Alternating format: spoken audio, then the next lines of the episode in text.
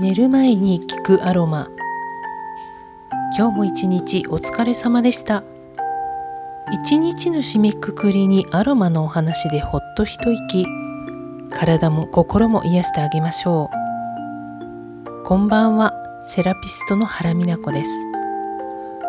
10月になりました。まだ汗ばむ陽気ですがあと少しで秋は来ますかね。皆様いかがお過ごしでしょうか？今年の夏は長くてそしてきつかったですね。9月中旬から夏の暑さでエネルギーを消耗してしまった方が多いように見受けます。サロンにご来店のお客様のためにミルラのエッセンシャルオイルが頻繁に登場しています。ミルラは第28回のポッドキャストで取り上げていますので合わせて聞いていただけたら嬉しいです。さてミルラですが一言でまとめると免疫系を活性化し抗菌作用により体力を回復させる力強さを持っています。スピリチュアル系のヒーラーさんたちでも愛情と需要を与えてくれる母なる大地の精油と言われているとかフランキンセンスと並んで格の高いオイルです。今回はミルラのエッセンシャルオイルを使ったブレンドアロマのレシピをご紹介しましょう。ありのままの自分に戻るというテーマで作ってみました。カシア2滴ミルラが2滴これをベースオイル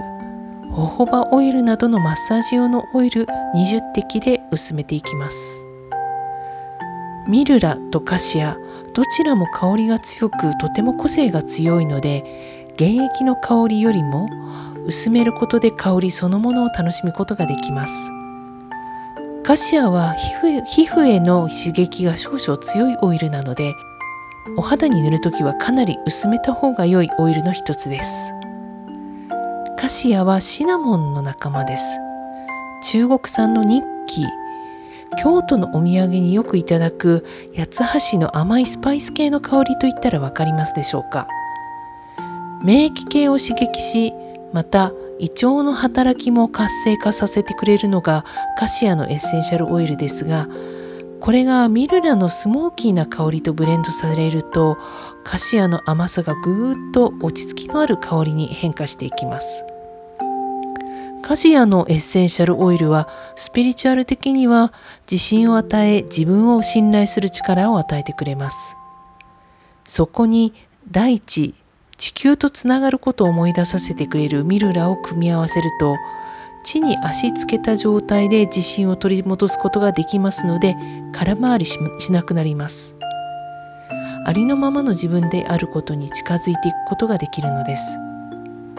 ミルラのエッセンシャルオイルは個性が強すぎて買ってはみたもののなかなか使いこなせないというお声をよく聞きますので次回もミルラを使ったブレンドオイルをご紹介いたします。